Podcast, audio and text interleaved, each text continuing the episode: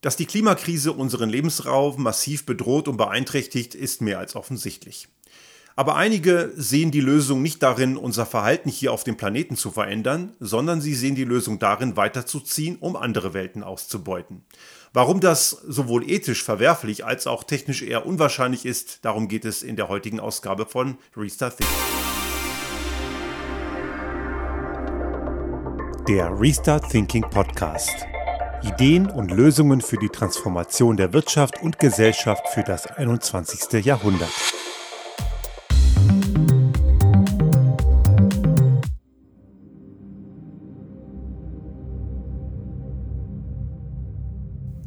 Die heutige Ausgabe ist etwas Science-Fiction-lastig und ich würde es bewusst auch als Science-Fiction sehen, denn ich halte das, was manche sich da vorstellen für die nächsten Jahrzehnte, eher für unwahrscheinlich oder sogar eher für die nächsten Jahrhunderte, wenn es überhaupt jemals möglich sein wird. Und ich bin nun wirklich nicht jemand, der Dinge, die aktuell nicht möglich sind, pauschal ausschließt. Und das tue ich auch im Kontext von interstellarem Reisen nicht. Wir wissen nicht, was wir noch an Erkenntnissen gewinnen werden. Und natürlich muss man offen sein für alle möglichen, auch sehr skurrilen und schrägen Ideen. Aber wenn es um die Problematik der Klimakrise geht, dann müssen wir in den nächsten noch wenigen verbleibenden Jahren sehr schnell handeln. Und tun wir das nicht, haben wir ein großes Problem. Genau genommen haben wir es ja heute schon. Auch jetzt diese Woche und auch letzte Woche sind ja wieder einige Horrormeldungen bekannt geworden. Und auch die Frage der Kipppunkte wird ja immer wieder diskutiert. Einige sind ja wohl schon passiert, andere stehen noch an. Das ist ja auch immer recht umstritten. Aber dass sich der Planet zu unseren Ungunsten verändert und das durch unser Zutun, also uns meine ich die Menschen, primär die reichen, wohlhabenden Menschen der Industrienationen, die armen Länder können dafür eben nichts. Das ist unumstritten und wer daran noch Zweifel lässt, der ist im Bereich der Faktenflucht unterwegs. Es ist jedoch so, dass diese Lösung weiterzuziehen und einfach andere Welten auszubeuten eben zum einen verwerflich ist, Darüber kommen wir gleich nochmal in diesem Podcast. Und auf der anderen Seite auch eher unwahrscheinlich, dass er funktioniert. Ich möchte erstmal die technische Sache beleuchten. Und ich finde das Thema deswegen auch so spannend, weil natürlich auch das Ganze recht nah ist an einem Themenbereich, mit dem ich mich vor vielen, vielen Jahren mal in meiner Diplomarbeit beschäftigt habe, nämlich mit der Astrophysik. Eine Fachrichtung, die ich sehr, sehr gerne gemacht habe. Ich könnte mir auch damals vorstellen können, weiterhin in diesem Fachgebiet zu bleiben. Ich habe es dann nicht gemacht, weil es natürlich auch in der Forschung, das kennen sicherlich diejenigen von Ihnen, die in der Forschung tätig sind oder waren, das sind ja immer nur Zeitverträge und ich habe mich gegen immerwährende Zeitverträge entschieden und bin dann in die Wirtschaft gegangen, aber dem Thema irgendwo immer treu geblieben. Und wenn man sich beschäftigt mit den Größen und den Dimensionen des Weltraums, dann wird man sehr schnell verstehen, dass das, was wir heute als Raumfahrt bezeichnen und den Aktivitäten auf der internationalen Raumstation ISS mit Weltraum nicht wirklich viel zu tun hat. Die ISS ist immer noch Erdatmosphäre, wenn auch eine etwas weiter oben gelegene Schicht der Erdatmosphäre, aber das hat mit Raumfahrt noch lange nichts zu tun. Der Weltraum, der fängt noch nicht mal dort an und sogar das Erde-Mond-System ist ja überhaupt nichts, wo man jetzt irgendwie wenn man die kosmischen Größenmaßstäbe zugrunde setzt, irgendwie für relevant halten müsste. Selbst unser Sonnensystem ist immer noch sehr, sehr irrelevant, wenn man sich diese Größenordnung anschaut. Und Sie merken schon an, dieser, an diesen wenigen Worten, dass der Weltraum Größenordnung hat, die sich auch Fachleute, also Männer und Frauen und alle möglichen Menschen, die in diesem Bereich tätig sind, auch selbst nicht vorstellen können. Wir operieren dort mit Zahlen und Längengrößeneinheiten, die wir als Lichtjahre bezeichnen. Also ein Lichtjahr ist es genau die Strecke, die das Licht in einem Jahr zurücklegt. Und das ist eine Zahl, die sehr hoch ist. Irgendwas mit 10 hoch 12, 9 mal 10 hoch 12 Kilometer. Also eine 9 mit 12 Nullen hinten dran. Das ist eben eine verdammt lange Strecke, zumindest für menschliche Größenordnungen. Nimmt man die kosmischen Größenordnungen zugrunde, dann ist das Ganze Peanuts. Denn allein schon unsere heimatliche, heimische Milchstraße, unsere Spiralgalaxie, in der wir uns befinden, hat schon 100.000 Lichtjahre Durchmesser. Und unsere Milchstraße ist eine von Milliarden solcher Galaxien im Weltraum. Aber ich möchte jetzt hier nicht den Diskurs führen in Richtung Größenordnung des Universums, darum soll es nicht gehen, sondern eher die Frage, wie realistisch ist es, dass wir als Lösung für die Klimakrise eine neue Welt außerhalb unseres Planeten Erde besiedeln könnten. Und jetzt sind wir wieder bei den Größenordnungen. Es gibt eine gewisse Fraktion von Leuten, die den Mars als eine ernsthafte Alternative sich vorstellen können. Und es gibt dort sehr kühne Annahmen, dass man den Mars besiedeln könne und man könne eben auf dem Mars auch Kolonien errichten und Kolonien bauen, die für Menschen bewohnbar seien. Ist allerdings nicht ganz so einfach. Der Mars ist zwar wirklich um die Ecke, der ist nicht weit und nach einer, mit einer Reisezeit von eineinhalb bis zwei Jahren durchaus erreichbar. Also ich kann mir durchaus vorstellen, dass der Mensch innerhalb der nächsten zehn Jahre, vielleicht 20 Jahre den Mars erreichen können wird. Das ist sicherlich möglich. Ob das jetzt das Geld wert ist, das würde ich jetzt nur eher mal bezweifeln. Aber technisch, glaube ich, kriegt man das hin. Aber was wird man auf dem Mars vorfinden? Und über den Mars wissen wir schon verdammt viel durch die vielen Sonden, die es dort schon gibt, die ganzen, auch die kleinen Rover, die dort robotisch durch die Gegend fahren. Wir wissen, dass der Mars eine sehr, sehr dünne Atmosphäre hat, die fast gar nicht existiert. Eine Umgebung, die eben wüst ist. Diese rötliche Färbung kommt von einem hohen Eisenanteil und deswegen versprechen sich auch einige Leute für solchen, von solchen Mars-Missionen eher die Ausbeutung von Bodenschätzen. Aber dort zu leben ist eher unwahrscheinlich. Dazu kommt die Tatsache, dass eben dieser Planet, wie gesagt, keine wirklich signifikante Atmosphäre hat. Das bedeutet, man wäre als Mensch dort ganz offen der Strahlung der Sonne ausgesetzt. Die Sonne, die uns hier Leben spendet, ist eben ein ganz normaler Hauptreihenstern. Genau gesagt für die Profis unter Ihnen ein G25-Stern, wenn man das auf dem Herzsprung-Russell-Diagramm sich anschaut.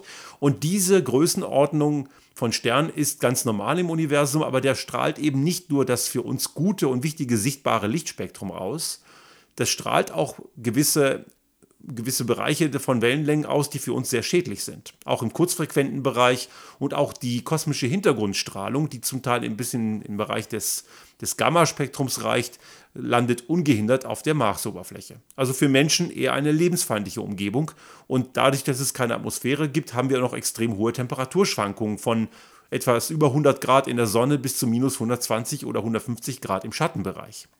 Also lebensfreundlich ist was anderes. Und es ist auch eher kühn und unwahrscheinlich, dass es uns gelingt, eine Atmosphäre auf dem Mars zu schaffen. Man muss bedenken, auch dieser Planet ist etwa zwei Drittel so groß wie die Erde, etwas leichter auch. Und das heißt, die Atmosphäre wird auch nicht so wahnsinnig gut halten, selbst wenn es sie gäbe, weil einfach auch die Masse nicht reicht. Also der Mars ist also bestenfalls ein Experimentallabor und kein Lebensraum. Dazu muss man sich vorstellen, dass eine Reise zum Mars, also Zeiträume von ein bis zwei Jahren, zwar machbar ist, aber ich könnte mir vorstellen, für die Leute, die so eine Reise antreten, verdammt langweilig.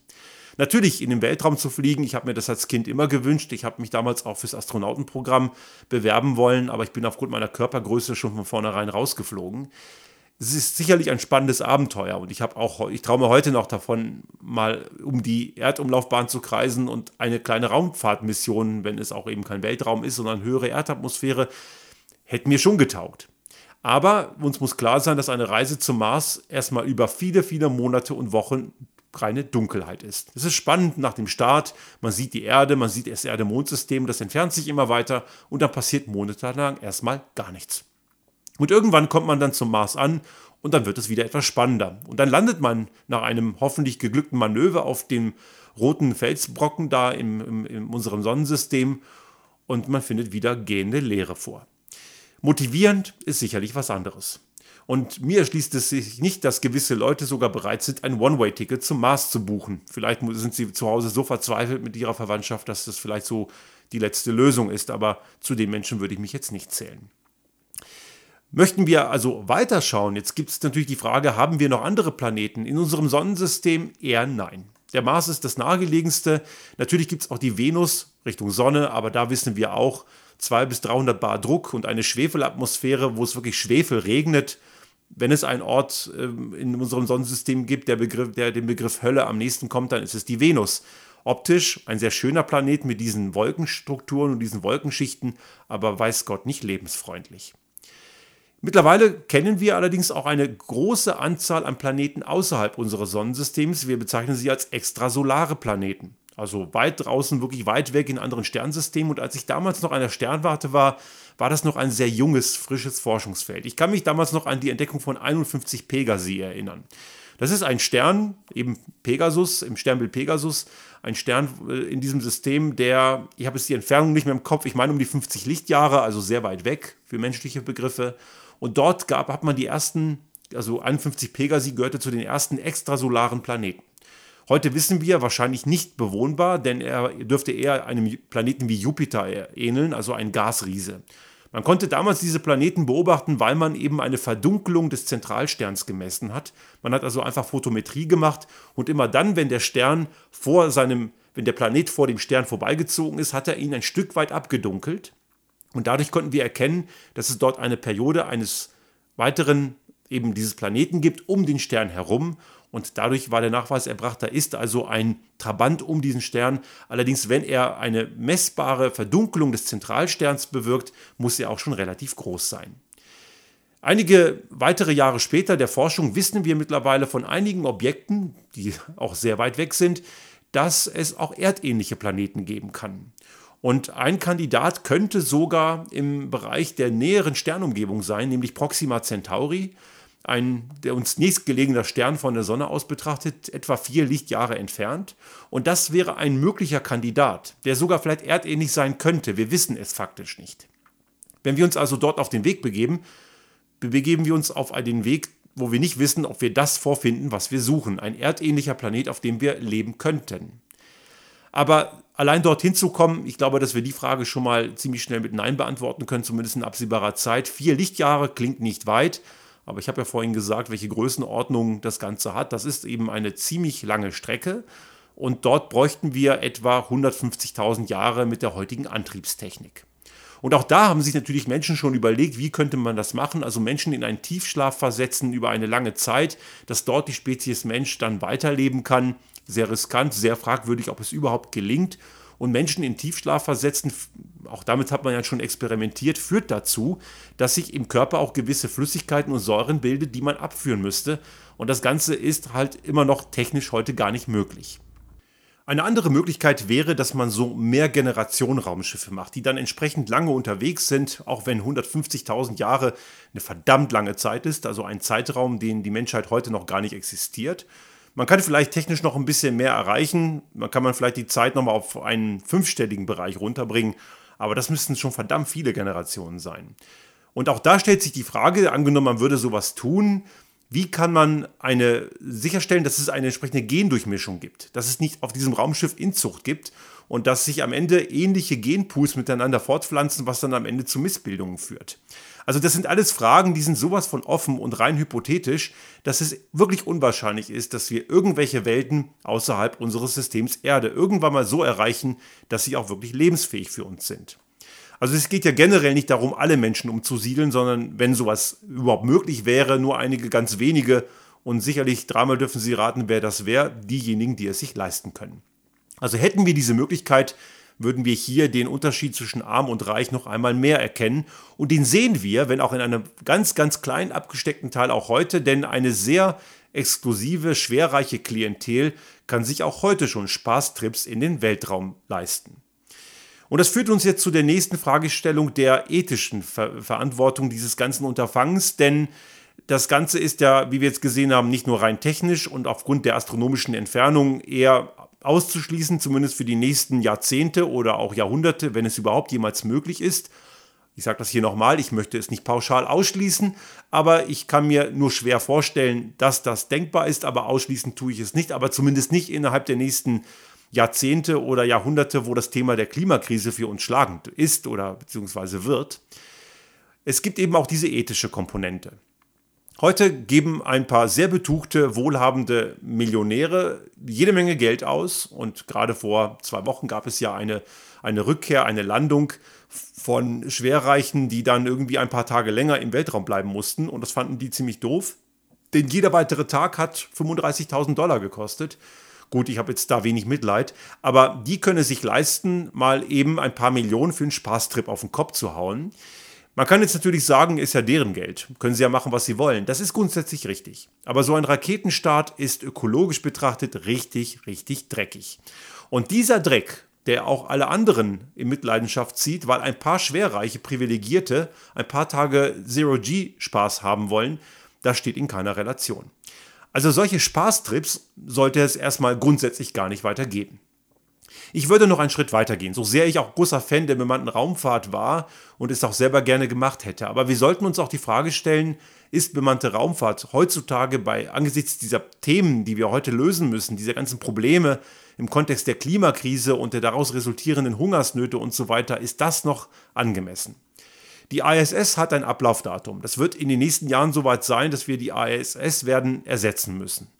Und das wäre vielleicht ein guter Anlass zu sagen, jetzt hören wir mal auf mit der bemannten Raumfahrt. Wir ersetzen die ISS durch ein automatisiertes Labor, was Grundlagenforschung auf einer automatisierten Basis weiterführt. Und dieses Labor ist dann viel, viel kleiner und vor allem viel günstiger und es braucht all diese Lebenserhaltungssysteme für Menschen nicht mehr. Das macht die ganze Sache extrem viel günstiger und wir kriegen dennoch die notwendigen wissenschaftlichen Erkenntnisse, die wir aus der Raumfahrt durchaus gewinnen können. Also wir sollten auf keinen Fall Weltraumforschung komplett ad acta legen, denn viele Erkenntnisse aus der Medizin, aus der Ingenieurswissenschaft, aus der Physik, aus der Chemie, die verdanken wir auch der Weltraumforschung. Aber wir hätten diese Ergebnisse auch hinbekommen können ohne menschliches Zutun. Gerade mit den Möglichkeiten der heutigen Robotik und der heutigen Automatisierungstechnik brauchen wir dort nicht mehr Menschen in die Umlaufbahn zu schicken, die entsprechend Nahrung, Wasser Gut, das können sie aus ihrem eigenen äh, Strulle herausgewinnen, wird ja auch gemacht. Soll angeblich gar nicht so schlimm sein, habe ich mir sagen lassen. Aber dass all diese Systeme, die ein Mensch zum Überleben braucht, die kosten nicht nur viel Geld, die brauchen eben auch Gewicht und kosten dadurch natürlich auch wieder viel Geld. Das könnten wir uns komplett sparen. Und das Geld, das dadurch frei wird, lieber in Maßnahmen gegen die Klimakrise stecken. Uns muss klar sein, es wird keinen Planeten B geben. Die Erde ist für uns einmalig. Es gibt sicherlich, davon kann man ausgehen, im Universum auch andere Welten, wo es Leben gibt.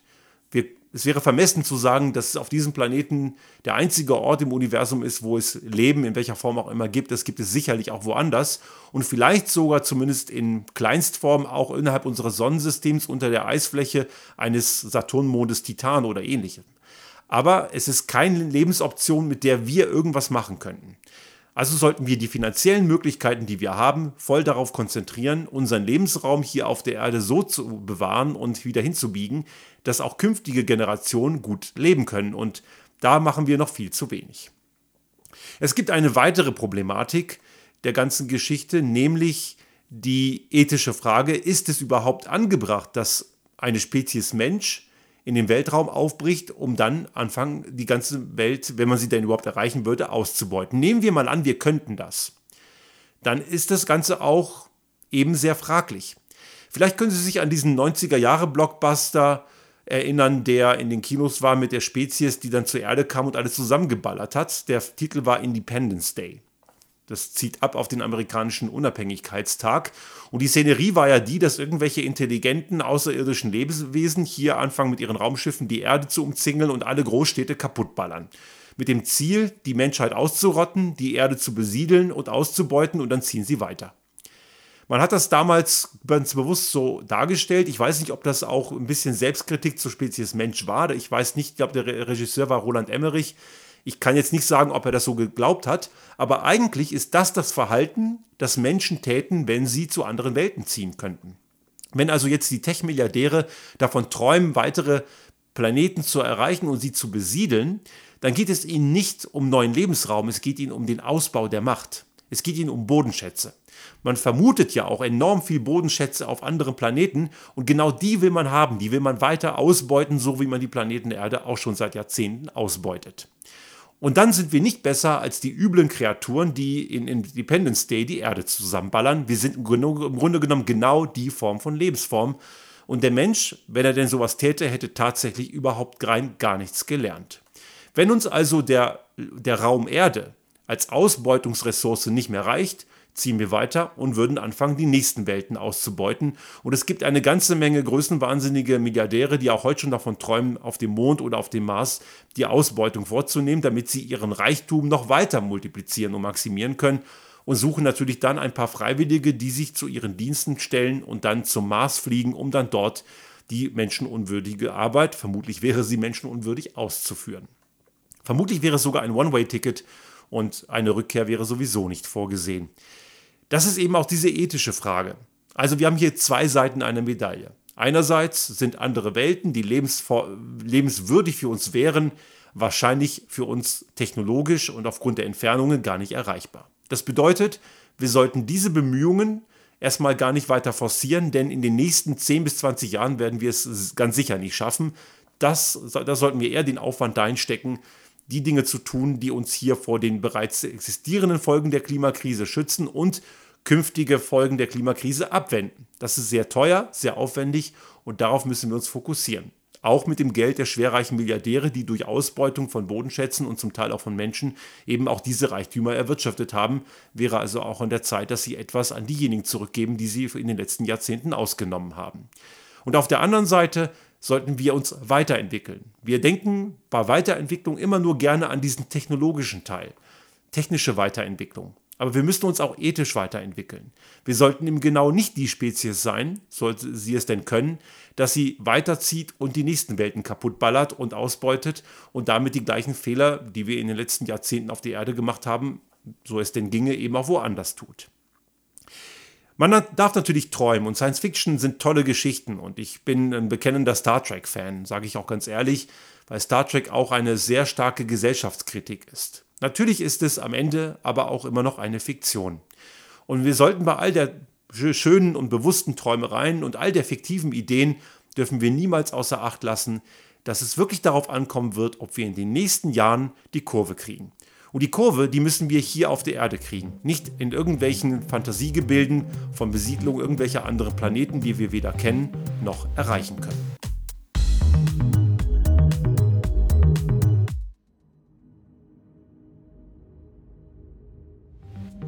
Sollte Ihnen unser Podcast gefallen haben und Sie auch künftig keine Folge verpassen wollen, dann abonnieren Sie uns einfach auf den gängigen Kanälen wie zum Beispiel iTunes, Spotify oder anderen Podcast-Hostern oder auch auf unserem YouTube-Kanal finden Sie immer mit dem einen Tag Verzögerung die aktuelle Folge unseres Restart Thinking Podcast und selbstverständlich freuen wir uns in Zeiten der Aufmerksamkeitsökonomie über das eine oder andere Like.